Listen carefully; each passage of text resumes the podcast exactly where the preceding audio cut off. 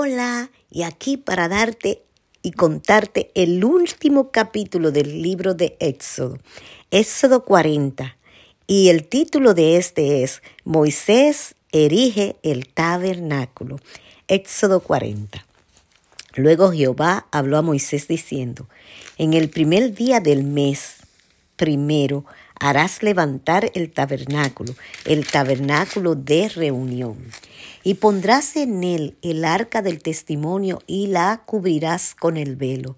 Meterás la mesa y la pondrás en orden. Meterás también el candelero y encenderás sus lámparas. Y pondrás el altar de oro para el incienso delante del arca del testimonio.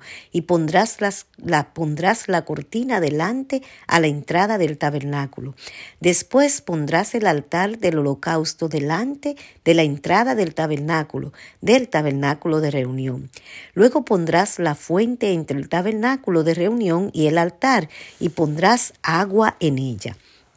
Finalmente pondrás el atrio alrededor y la cortina a la entrada del atrio, y tomarás el aceite de la unción y ungirás el tabernáculo y todo lo que está en él, y lo santificarás con todos sus utensilios y será santo.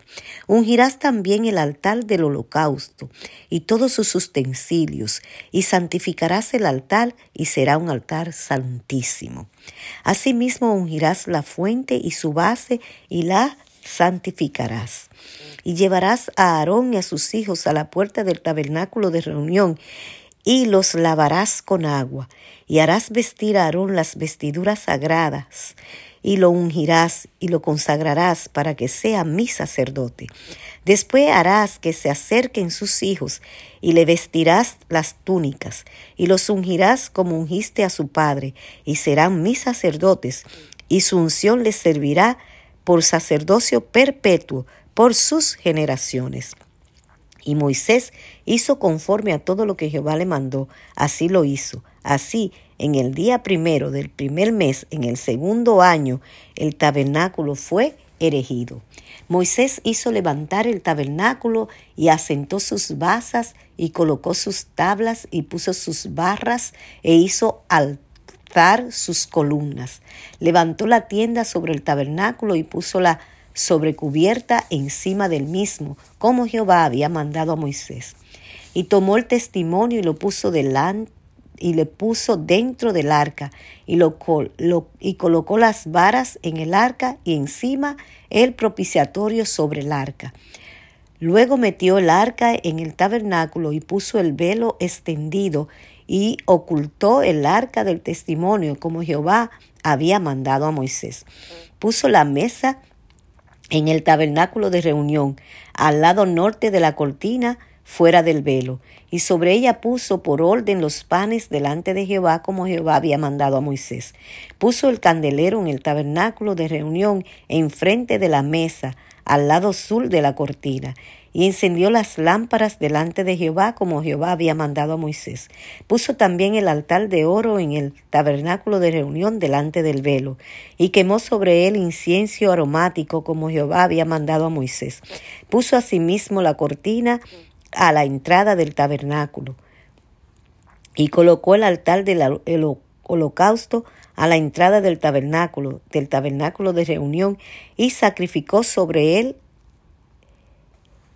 y sacrificó sobre el holocausto y ofrenda como Jehová había mandado a Moisés. Y puso la fuente entre el tabernáculo de reunión y el altar, y puso en ella agua para lavar. Y Moisés y Aarón y sus hijos lavaban en ella sus manos y sus pies cuando entraban en el, en el tabernáculo de reunión y cuando se acercaban al altar, se lavaban como Jehová había mandado a Moisés.